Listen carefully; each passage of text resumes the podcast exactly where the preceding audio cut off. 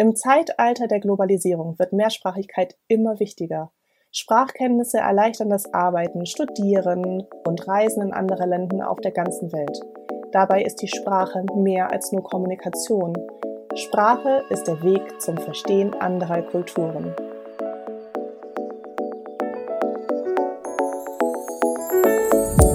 Ich bin Sabine Edelhoff, Mutter von vier Kindern, Projekt- und Prozessmanagerin und Gründerin von Bla Bilingual at Home, dem ersten Online-Programm für Eltern, die ihre Kinder zweisprachig mit einer Fremdsprache erziehen wollen. Es ist noch gar nicht so lange her, da fehlte mir das Selbstvertrauen, die Ressourcen und die Zeit, um mich in das Abenteuer unserer Familiensprachreise zu stürzen. Doch dann bin ich plötzlich doch mutig genug gewesen und habe einfach mit Englisch als unsere zweiten Familiensprache angefangen. Heute können unsere Kinder Englisch ohne Probleme verstehen und die zwei Großen erleben den Englischunterricht in der Schule mit Leichtigkeit und viel Freude. Ich habe den Podcast Bold und Balingo gestartet, um dir einfache, umsetzbare Schritt-für-Schritt-Strategien zu geben, die dir dabei helfen, dasselbe zu tun. Wenn du dich auch schon einmal gefragt hast, kann ich meine Kinder bilingual mit einer Fremdsprache erziehen? Und wenn ja, wie mache ich das am besten? So dass sie es in der Schule, im Beruf oder später im alltäglichen Leben leichter haben? Dann bist du hier genau richtig. Lass uns gleich loslegen.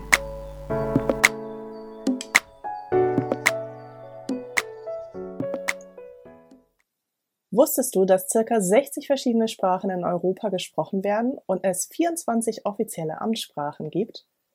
Die EU ist Heimat von 450 Millionen Menschen mit unterschiedlichem ethnischen, kulturellen und sprachlichen Hintergrund. Fast die Hälfte der Europäer spricht allerdings nur eine Sprache, die Muttersprache. Die EU möchte das ändern und hat deswegen im September 2002 ein ambitioniertes Ziel beschlossen, Muttersprache plus zwei. In der heutigen Podcast-Folge möchte ich über die Sprachenvielfalt in Europa sprechen und was es bedeutet, nicht nur die eigene Muttersprache sprechen zu können. Eine Umfrage in der EU hat gezeigt, dass 56 Prozent der EU-Bürger sich in einer anderen Sprache als ihrer Muttersprache unterhalten können. 28 Prozent der Befragten sagten, dass sie sich in zwei Fremdsprachen gut unterhalten können.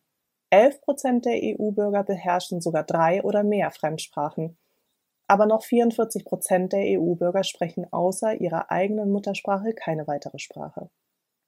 Schaut man sich die einzelnen Länder in Europa dazu genauer an, dann stechen ganz besonders zwei Länder heraus, das Vereinigte Königreich und Luxemburg.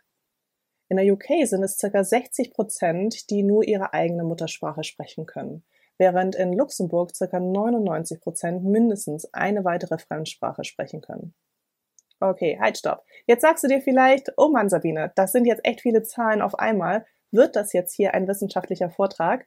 Nein, ganz gewiss nicht. Aber erstens fand ich es selber echt interessant zu sehen, wie die unterschiedlichen Länder in Europa sich sprachlich entwickeln und welche Ziele sich die EU gesetzt hat und warum. Als die EU-Kommission in 2002 in Barcelona zusammengekommen ist, hat sie sich und allen EU-Bürgern Muttersprache plus zwei als Ziel gesetzt. Jeder EU-Bürger solle neben seiner eigenen Muttersprache zwei weitere Sprachen sprechen können, möglichst die seiner Nachbarländer, damit ein besseres Verständnis über die Grenzen des eigenen Landes zu den Nachbarn gefördert und damit die, der soziale Zusammenhalt in Europa positiv gestärkt wird. Und das Ziel soll bis 2025 erreicht werden. Unsere Kinder, wie auch wir geraten in Europa in viele Situationen, in denen wir mit zwei oder mehr Sprachen konfrontiert werden, sei es zu Hause, in der Nachbarschaft, im Kindergarten oder in der Schule oder im Beruf oder im Urlaub und sowieso auf der ganzen Welt. In dieser mehrsprachigen Welt will die EU die Vielsprachigkeit fördern und will zeigen, dass die kulturelle und sprachliche Vielfalt nicht als Last und Bürde angesehen werden sollte, sondern vielmehr als Chance, die es zu ergreifen gilt und das, wenn möglich, schon von klein auf an.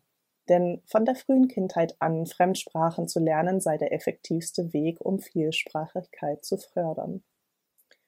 Im Zeitalter der Globalisierung wird Mehrsprachigkeit immer wichtiger.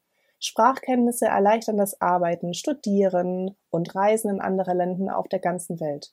Dabei ist die Sprache mehr als nur Kommunikation. Sprache ist der Weg zum Verstehen anderer Kulturen. Die europäischen Bildungsminister haben deshalb auch beschlossen, dass es nicht ausreicht, nur Englisch als Fremdsprache zu lernen, deswegen also Muttersprache plus zwei und nicht nur plus eins, da Mehrsprachigkeit die Basis für eine erfolgreiche europäische Gemeinschaft ist. Wo stehen wir also heute mit dem Ziel Muttersprache plus zwei?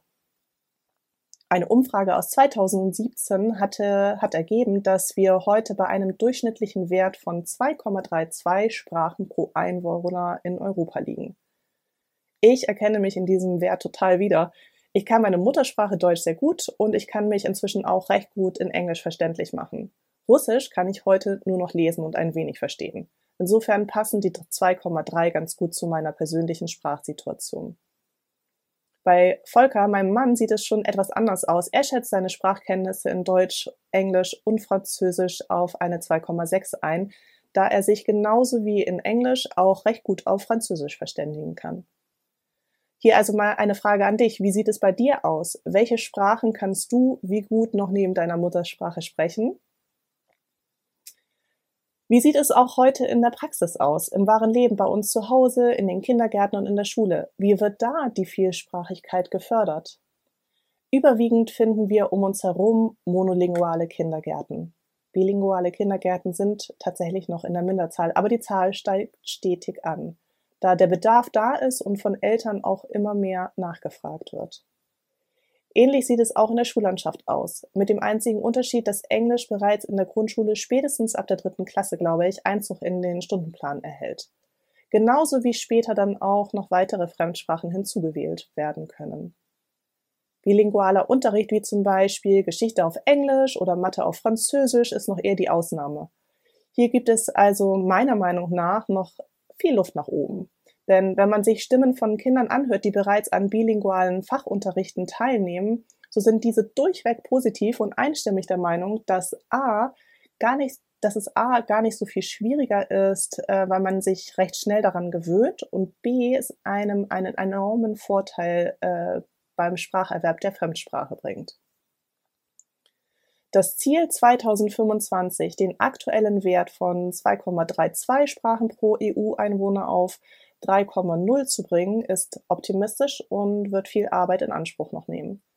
Eine große Anzahl an Ländern wie Belgien, Dänemark, Estland, Finnland, Luxemburg, Malta, die Niederlande, die Slowakei, Slowenien oder auch Schweden sind diesem Ziel schon sehr nahe, beziehungsweise haben es schon erreicht. Es wird die Aufgabe der EU sein, eine Strategie für alle anderen Länder zu entwickeln, um die Sprachfähigkeit der Bewohner noch weiter auszubauen. Es bleibt also spannend, wie die Zahlen sich bis zur nächsten Befragung verändern. Wenn wir als Eltern auf unsere eigene Sprachreise zurückblicken, dann ist dies schon sehr viel bunter und vielfältiger, was Fremdsprachen betrifft, als wenn wir noch eine Generation weiter zurückblicken und unsere Eltern dazu befragen würden. Wie war das eigentlich bei euch damals im Kindergarten und in der Schule? Wann habt ihr angefangen, Sprachen zu lernen? Und wie sicher habt ihr euch nach eurer Schulzeit in der Fremdsprache bewegen können? Zusammenfassend können wir also festhalten, dass es gar nicht mehr die Frage ist, ob unsere Kinder mehrsprachig aufwachsen sollten, sondern wie und wie wir als Eltern sie dabei unterstützen können. Und um genau diese Frage und die Möglichkeiten, die wir als Eltern haben, darum geht es auch in den nächsten Podcast-Folgen von Bold and Bilingual.